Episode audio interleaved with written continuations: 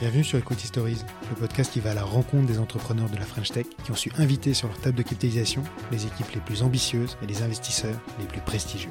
Pour cette première saison, nous allons inviter 10 fondateurs et fondatrices qui ont su faire de l'action à salarié un pilier fort de leur culture d'entreprise. ABTST, Open Classroom, Sending Blue et bien d'autres encore partageons leur vision du sujet, leur expérience et conseils pour vous aider à embrasser vous-même avec succès l'action à salarié. Pour ce nouvel épisode, je suis ravi de recevoir Jade Francine, CEO et cofondatrice de WeMaintain. WeMaintain, qu'elle a cofondé en 2017 avec Benoît Dupont et Tristan Fourreur, constitue un parfait cas d'école de disruption technologique ou comment une start-up, grâce à l'innovation, peut venir challenger des opérateurs historiques des marchés. Comme l'a très bien théorisé Alex Rampel du fonds Andreessen Horowitz, l'issue de ce combat à la David contre Goliath tient essentiellement à la capacité de la start-up à distribuer sa techno avant que les acteurs historiques arrivent à moderniser la leur. WeMaintain a donc choisi de s'attaquer au marché de la maintenance des ascenseurs, un marché de plus de 50 milliards de dollars, largement dominé par un petit cartel d'acteurs, profitant d'un marché captif aux marges généreuses. WeMaintain révolutionne toute l'expérience de gestion pour tout l'écosystème, du propriétaire au technicien de maintenance jusqu'à l'usager. Mais au-delà de son innovation de rupture, son succès reposera essentiellement dans la qualité de son exécution. Et c'est sur ce terrain que Jade, ancienne avocate, polyglotte, a démontré tout son talent d'entrepreneuse. Depuis leur lancement, ils ont enchaîné les contrats avec des grosses signatures de l'immobilier. Au début en France avec Alliance, mais rapidement à l'international avec des premiers contrats à Londres. Pour financer cette croissance, WeMaintain a enchaîné les levées de fonds. Au départ avec des business angels, des family office, jusqu'à leur dernière série B de 30 millions d'euros, en juin dernier avec des VC, Red River West, Euraseo et BPI. Jade m'a fait le plaisir de revenir pour vous sur l'histoire de WeMaintain, de sa rencontre avec ses cofondateurs jusqu'à cette dernière levée, sa vision engagée de l'entrepreneuriat au féminin, et bien entendu sa vision de l'actionnaire salarié, qui est au cœur de la culture des équipes de WeMaintain. Une culture de propriétaire et non de locataire, comme aime à le dire Jade. Vraiment un très bel épisode. Bonne écoute à tous. Salut Jade. Salut. Merci beaucoup de nous accueillir dans tes superbes locaux. Franchement, ils sont canons. Bah merci, merci à toi de venir. Merci de les trouver jolis. Ah bah, C'était un plaisir et je suis vraiment, vraiment très content d'être avec toi aujourd'hui parce que déjà, un, je crois que ça fait un petit bout de temps qu'on essaie d'organiser cet échange. Oui. Une certaine crise du Covid est passée par là. Après, euh, bah, depuis le début, je suis votre histoire et je la trouve vraiment très belle. Donc, je suis vraiment content de passer plus de 20 minutes avec toi là pour revenir dessus. Et en plus, cette histoire, elle a beaucoup de parallèles avec la nôtre et l'Equify, car si j'ai bien compris, hein, tu vas me le confirmer, vous avez commencé par régler le problème d'un petit pain point, pas si petit que ça d'ailleurs, mais pour révolutionner toute l'expérience d'un écosystème. Commencé par les ascenseurs, tout ça pour révolutionner l'expérience de gestion des immeubles. Un peu comme avec Wi-Fi qui euh, résout le problème des captables pour révolutionner la gestion de l'expérience des, des actionnariats. Donc là, on a vu votre actualité il n'y a pas si longtemps, bon, ça commence un peu daté, mais c'était votre dernière levée, une très belle levée de 30 millions avec Euraseo et BPI. Et l'idée, c'est de revenir... Et, et, Red River West. Et Red River West, pardon, pardon les oublier. Et l'idée, c'est de revenir un peu sur l'histoire qui a commencé donc maintenant en 2017, donc il y a quelques années. Comme toutes les histoires, elle commence par une rencontre. Tu peux nous dire comment tu as rencontré tes cofondateurs? Alors, je sais que ça ne dure pas 15 minutes, si on a 20 minutes. Euh, en gros, d'abord, on s'est rencontré avec Benoît, donc Benoît qui est lui le CEO de WeMaintain. Lui, il travaillait pour le major de l'industrie de l'ascenseur, avec cette idée qu'il fallait que les pratiques de son industrie évoluent. Moi, j'étais en cabinet d'avocat d'affaires où je travaillais avec beaucoup de startups, des entrepreneurs. On s'est rencontrés et il m'a expliqué le, le, projet, ce à quoi il aspirait. son groupe n'était pas favorable. Du coup, il s'est dit bon bah moi, je vais monter cette nouvelle structure qui va changer et la vie des techniciens et la vie des clients. Donc il a essayé l'entrepreneuriat, mais ça n'a pas pris. Oui, enfin il a essayé assez rapidement. Il a repris ses études aux États-Unis, il a fait son, son MBA aux États-Unis. Ouais. Et à l'époque, on parlait beaucoup de tout ce qui était euh, digitalisation, ouais. euh, voilà, changement en profondeur euh, des industries. Donc c'était un peu le, c'était le gros sujet quoi en 2016. Tu parlais déjà de PropTech? Non, pas encore. Pas du tout. Okay. Non, alors pour le coup, on n'en parlait pas du tout. Et donc voyant cette tendance de fond euh, arriver, il ouais. en a, voilà, il en a parlé au, au, sein de, de, son entreprise, qui lui a dit, bah, écoute, en fait, ça fait 165 ans qu'on est leader. On a toujours été leader. Il n'y a pas de raison que, ça change. Donc euh, même le digital ne va pas changer ça. Oui mais non en fait. Donc finalement voilà, on s'est rencontrés. Moi j'étais pas du tout dans ce secteur. Après je trouvais ça. Euh, Vous êtes rencontrés où d'ailleurs? À Shanghai. À Shanghai. Ouais, à Shanghai en Chine. Oui moi je travaillais du coup, euh, je l'ai pas dit, je, mmh. je travaillais en Chine. Et euh, cabinet d'affaires chinois. Non pour le coup c'était un cabinet d'avocats d'affaires qui avait été monté par un Français mais qui était en Chine euh, depuis 15 ans. Donc on avait quand même des équipes euh, biculturelles. Okay. Avec cette particularité d'avoir une clientèle très tech, très start-up. Donc c'était euh, passionnant. en revanche j'étais parfois un peu frustrée parce que bon bah, je passais des, évidemment des heures sur des projets projets qui n'étaient pas les miens. Enfin, j'étais quand même dans un rôle de conseil. Et par la suite, je me suis dit que j'avais quand même envie de contribuer à un projet euh, où les valeurs, euh, enfin où j'étais vraiment alignée avec euh, avec les valeurs. Donc voilà, donc on s'est rencontrés. Benoît m'explique, problématique côté technicien où il y a vraiment un besoin euh, d'équité, de, de, reconnaissance. Euh, ce marché euh, qui est trusté par des majors qui, qui, se caractérise par leur opacité en fait, mmh, mmh, mmh. le besoin de concurrence, le besoin de nouvelles technologies. Donc tout ça m'emballe énormément. Et donc l'histoire, on part monter la première version de, de la plateforme WeMaintain en Inde parce que moi je suis d'origine indienne, du coup c'était c'était pas trop compliqué. Puis il y avait un bon rapport qualité-prix sur tout ce qui était tech. Bon, avec on, est toujours pas, on est toujours pas arrivé en France là quand même. Non, on est toujours pas en France là. Non, on part de, de, Shanghai à Bangalore. Ok, première euh, étape. voilà, on avait un consulting euh, CTO. On n'avait toujours pas trouvé un CTO euh, vraiment, enfin, avec lequel on voulait s'engager pour toujours, pour, pour, tout WeMaintain. et un jour, la boîte s'appelait déjà WeMaintain La boîte s'appelait déjà WeMaintain. Elle n'avait pas le même logo. Elle avait un logo absolument horrible, mais que nous on trouvait cool. Et du coup, euh, un jour, notre, c'était au mois de, c'était euh, début juin 2017, euh, notre consulting CTO nous dit ah ben j'ai mon super copain Tristan qui est de passage à Bangalore, allons dîner tous ensemble. Enfin voilà, il est sympa, vous allez bien vous entendre avec lui, mais voilà quoi. Donc euh, on a dîné, on a pris des verres, en effet, on s'est super bien entendu. Et puis on a commencé à lui parler du projet. Et lui il connaissait un peu le, le sujet parce que son, son père euh, est facility manager, donc il, connaissait ce sujet de la maintenance. Donc bon, on en parle, on en parle. Et lui, il s'avère qu'il était basé à San Francisco. Il y avait les sujets de visa avec euh, Trump qui étaient qui étaient arrivés. Il devait du coup bosser en remote depuis la France pour une boîte américaine. Et nous, on avait identifié Paris comme, comme première ville de, de lancement. Et finalement, on se reparle, on se revoit, on fait un business trip euh, à Paris, on se revoit, on s'entend super bien. Puis à un moment, on se dit, bah en fait, euh, c'est lui. Enfin voilà, donc on, on lui en a parlé. Sympa. Et il a dit, bah voilà, moi aussi, je voulais vous en parler. ça du coup, ça s'est fait euh, très. la larme de l'œil. oui, non, ça s'est fait très très rapidement. Sympa. Ouais, belle histoire. Après, ça va assez vite finalement, parce que direct, vous avez donc vous mettez en place la première version du logiciel commencez à euh, avoir les premiers contrats et vous commencez un processus de levée de fonds pour accélérer, assez classiquement. Et alors c'est là où donc tu commences à écrire les premières histoires de votre cap table et tu as eu cette expérience en tout cas d'une levée finalement avortée. Oui. Alors comment ça s'est passé ça?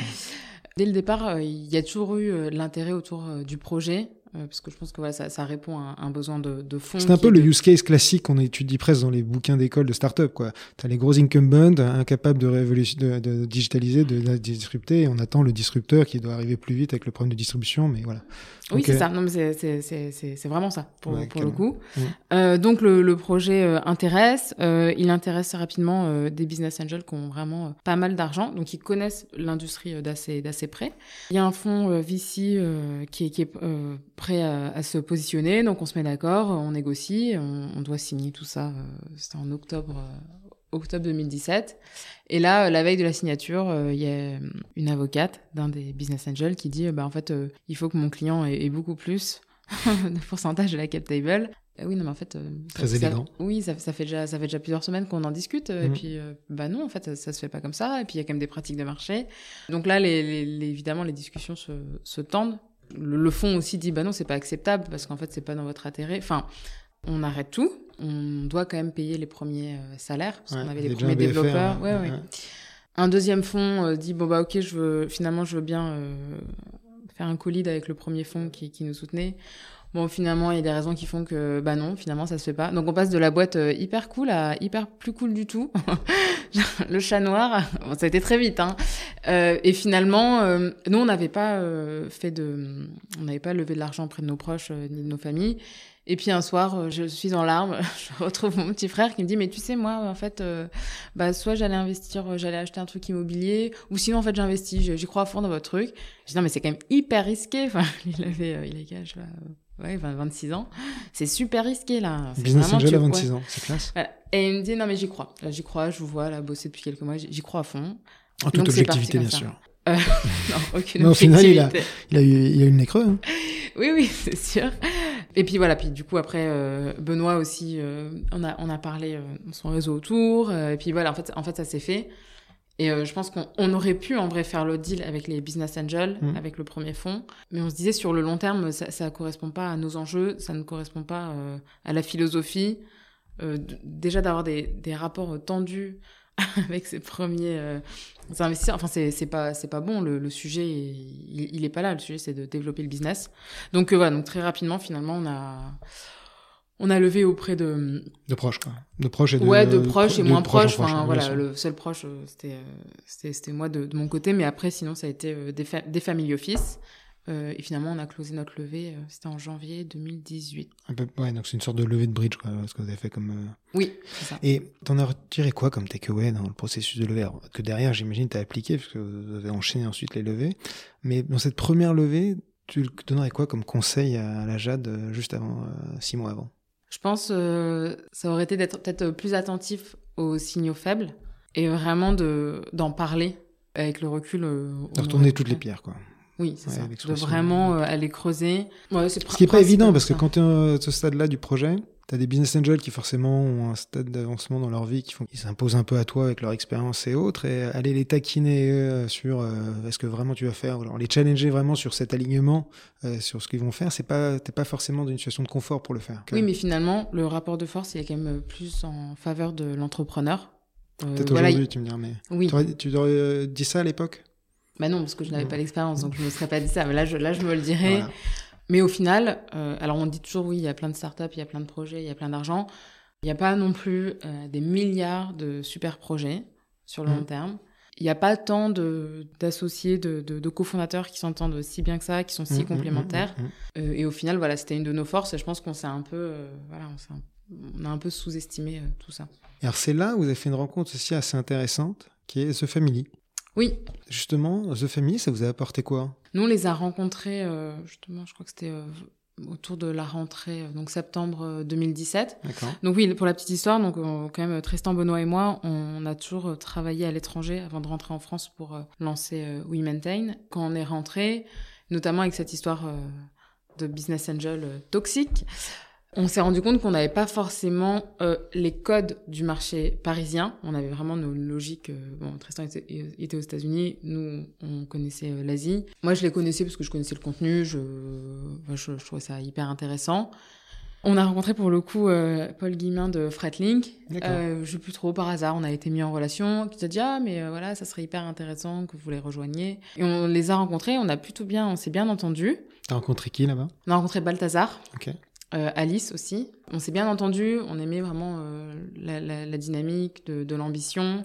Après la première soirée, moi où j'ai été, j'ai pas spécialement aimé parce que c'était très euh, mec blanc, euh, euh, startup nation. Ouais, un peu pas forcément- ouais. Voilà. Euh, mais finalement, en creusant, on s'est rendu compte que si on était aligné sur sur certains éléments. Et puis quand on a eu ce problème avec les business angels, on a demandé conseil et ils ont vraiment été là et c'était super constructif, ouvert. Et finalement, en discutant, on s'est dit que ça nous, ça serait bien qu'on soit quand même accompagné. Donc je peux pas dire que le projet est né, de- enfin il est clairement pas né, chez chez The Family, eux, ouais. mais on a été accompagné sur euh, bah, sur pas mal de sujets. Ouais, ils nous Un ont véritable accélérateur, quoi, non? Parce que ça, on a toujours du mal à remettre le indiquette, incubateur, accélérateur, euh, startup studio, c'est jamais très clair. Pour moi, c'était plus un accélérateur. Après, c'est un petit peu à la carte. C'est comme Ouais. euh, avec les fonds d'investissement. Ça dépend. euh, on a besoin de quoi on a besoin. On le demande.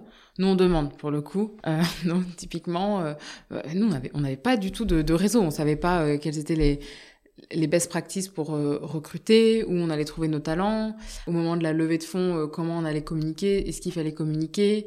Donc on a beaucoup échangé avec eux et c'était super. Enfin, ça nous a vraiment été euh, très utile. Donc ils ont fait monter en compétences, en même temps, vous ont donné les- un peu les codes. Non, mais c'est vraiment... The Family a vraiment quand même beaucoup aidé à, j'allais dire, populariser Ah, oui, l'entrepreneuriat. clairement, clairement. Même si, dans les faits, euh, bon, ils n'ont pas totalement réussi à, euh, réussi à, comme tu disais, on retrouve toujours un peu le même stéréotype de l'entrepreneur, mais ils ont quand même rendu beaucoup plus accessible à un grand nombre de personnes qui n'y avaient pas accès, tout ce contenu et autres. Ils ont vraiment ouvert les portes de l'entrepreneuriat à des gens qui n'y avaient pas forcément accès. Ça, c'est vraiment top. Oui, clairement. Puis même là, avec la, la dernière formation euh, Gold Up, qui Ouais. est pour euh, que les femmes euh, se lancent, euh, moi j'ai déjà vu, j'ai rencontré des nanas là-bas et je trouve que l'état d'esprit est le bon, les outils qui sont donnés sont, sont pertinents. Je pense qu'ils arrivent quand même à adresser les, les sujets, les sujets d'aujourd'hui. Ils ont fait beaucoup d'évangélisation auprès des grands groupes sur la startup. On a un peu tendance à l'oublier, mais Ouais, ils ont fait plein de soirées, les trucs Pathfinder, il y, a- il y a eu beaucoup, beaucoup de choses.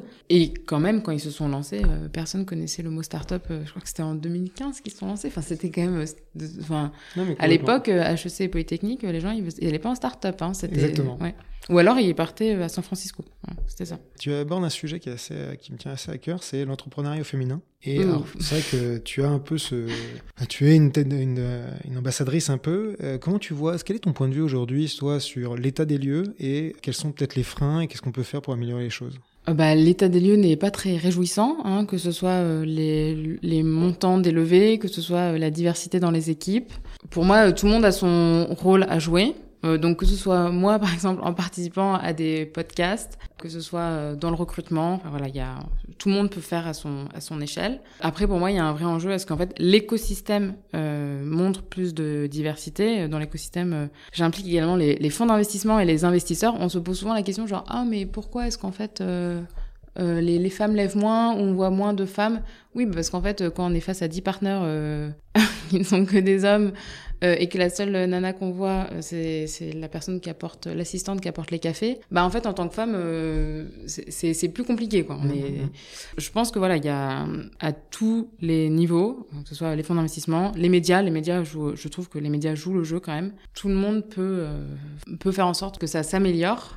mais oui, il y a, y a beaucoup, beaucoup, beaucoup à faire. Est-ce que tu vois, on, parle souvent des pays scandinaves qui eux sont beaucoup plus égalitaires avec euh, plein d'initiatives qui visent à quasiment euh, euh, déconsidérer les différences naturelles qu'il y a entre l'homme et la femme par rapport notamment à l'éducation des enfants et tout ça.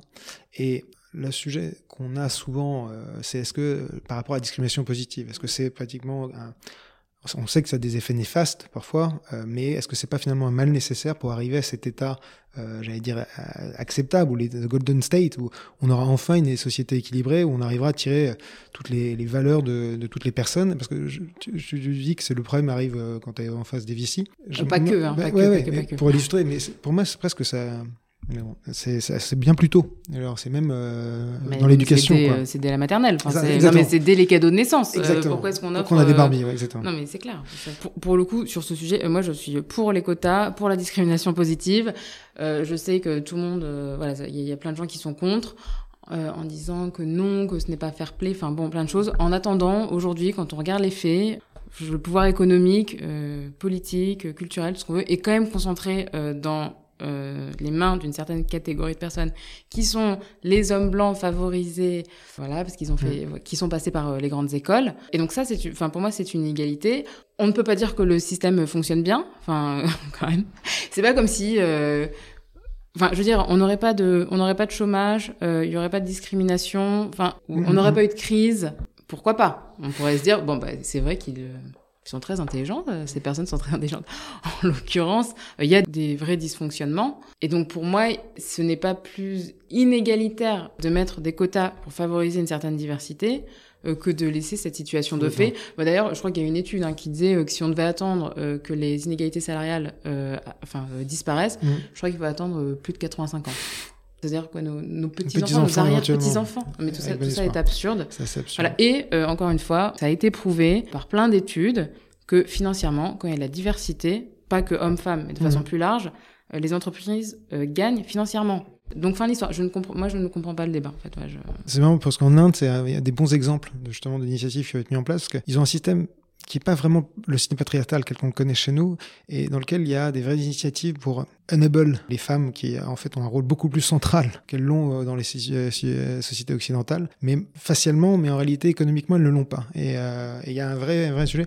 Il y a une campagne que j'aime beaucoup qui s'appelle Because I'm a Girl, qui est une campagne de plan international et qui avait justement essayé de tirer profit de cette force des femmes dans les dans les villages un peu éloignés et tout en leur donnant en essayant de casser les usages et en redonner une certaine indépendance financière. Mais, bon, mais, mais, mais, pour terminer sur le sujet, parce que je suis sûre que l'audience, là, ça va être 80% d'hommes, le sujet n'est pas du côté des femmes, le, le, sujet est du côté des hommes. En fait, les femmes veulent de la diversité, veulent le pouvoir, sont prêtes, toutes, hein, je, je parle avec toutes, elles sont toutes euh, volontaires. Après, il faut accepter de laisser un peu la place, il faut accepter que ça ne respecte pas exactement l'image du leader euh, masculin il faut accepter ça, il faut, oui, il faut prendre le temps, il faut former, il faut tout ce qu'on veut.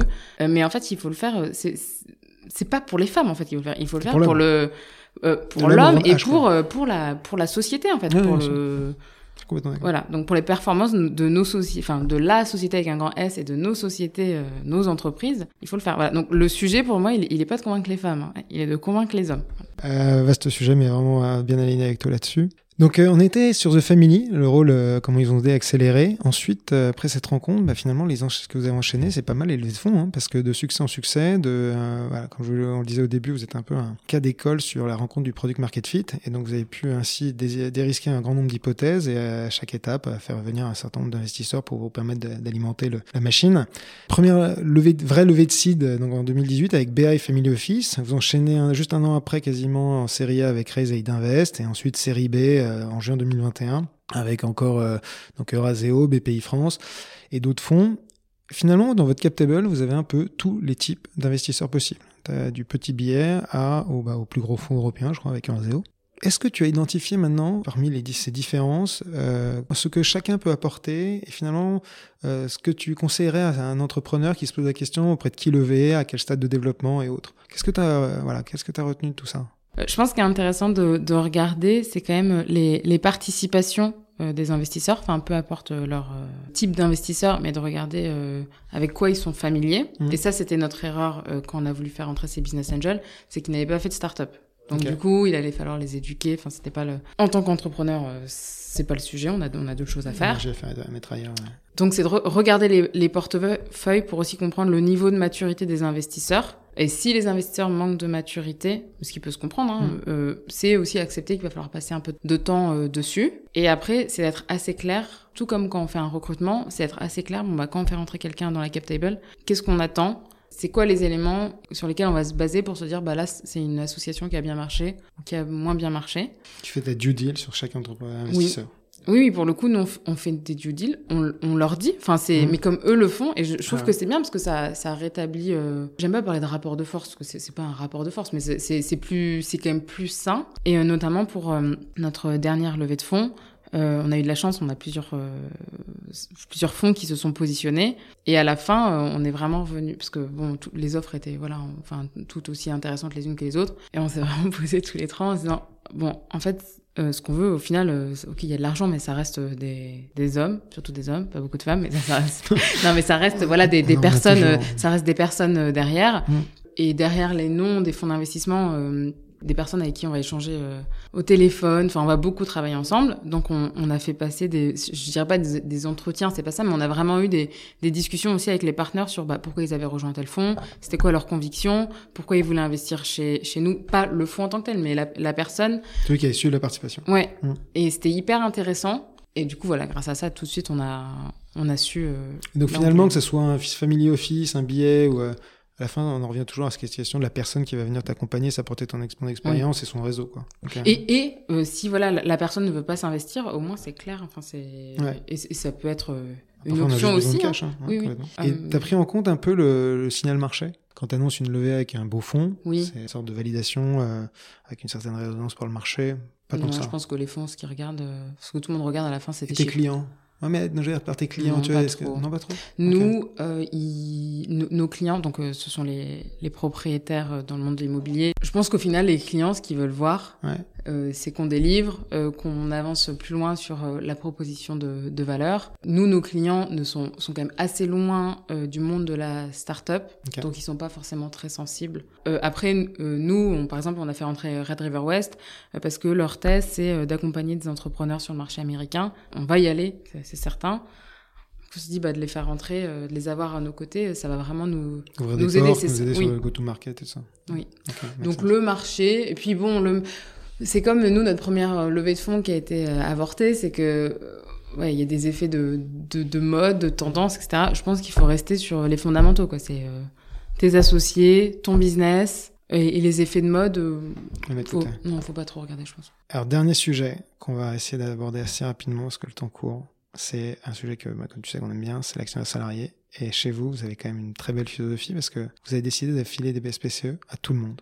Alors, je crois que ça s'est apparu comme une, évidence entre vous, trois, vous les trois fondateurs. Quelle est un peu votre euh, philosophie par rapport à, cette question de l'action salarié Nous, euh, la, la, logique quand même de WeMaintain, c'est de euh, redonner de l'autonomie, par exemple, aux, techniciens de maintenance. on est vraiment sur l'empowerment euh, à, à, tous les niveaux.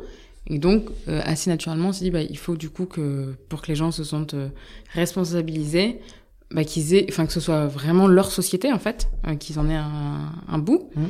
Donc, c'était assez évident. Enfin, on a, on a- franchement, on a, de- enfin, si, on a dû en discuter, évidemment, parce qu'on l'a décidé, mais on, voilà, c'était, une évidence pour, euh, pour nous trois. Et après, on a cette phrase qui est, voilà, on préfère avoir des, des pro, enfin, on veut des propriétaires, pas des locataires, parce que ça responsabilise, parce que, euh, du coup, quand on parle de l'intérêt de la société, bah, chacun euh, s'approprie euh, le, le sujet. Et puis ça, au lieu de dire bon bah la moi je prends pas la décision, la décision est prise par quelqu'un d'autre. Non, en fait, euh, chacun peut, peut décider. Et ça aligne, enfin je sais pas, je pense que ça aligne, ça aligne tout le monde. Naturellement, les intérêts. Oui. Alors, un- une autre caractéristique, c'est que vous êtes dans votre écosystème, vous n'avez pas que les salariés, vous avez aussi d'autres acteurs qui sont très, vraiment des éléments clés du, de l'écosystème, qui sont vos prestataires, et avec lesquels vous avez encore une fois cherché à aligner les intérêts en leur ouvrant le capital. Et alors, vous avez mis ça en place quand et comment? On a mis ça en place avant la série B. Nous on était pour. C'était une Euh, demande de leur part aussi? eux nous ont, certains nous ont demandé. D'accord. Pour nous c'est vraiment une, bah, une preuve de confiance en Ouais. fait. Donc oui, donc on, donc on l'a fait. Euh, Tout le monde était super euh, partant. Enfin les nos, les fonds d'investissement aussi en disant bah c'est génial. En fait ça encore une fois ça nous aligne encore plus. Donc chez nous on est on est toujours dans dans cet esprit de d'aligner, de rassembler. Par exemple on est passé en entreprise à mission. Donc on a un comité de suivi où il y a actionnaires, clients, euh, équipes, partenaires, techniciens. Et du coup, oui, euh, mine de rien, euh, ouvrir, laisser la possibilité euh, de s'approprier euh, l'aventure, bah, c'est mieux qu'un t-shirt avec un logo, quoi. Enfin, franchement, c'est. Donc là, vous avez combien des, des j'allais dire des sous-traitants, mais des partenaires dans la captable Là, on a une dans la cap table, je sais pas, tout le monde n'a pas. euh, C'était, une- on a, on a laissé le choix. Vous avez fait ça dans la pas. dernière série B?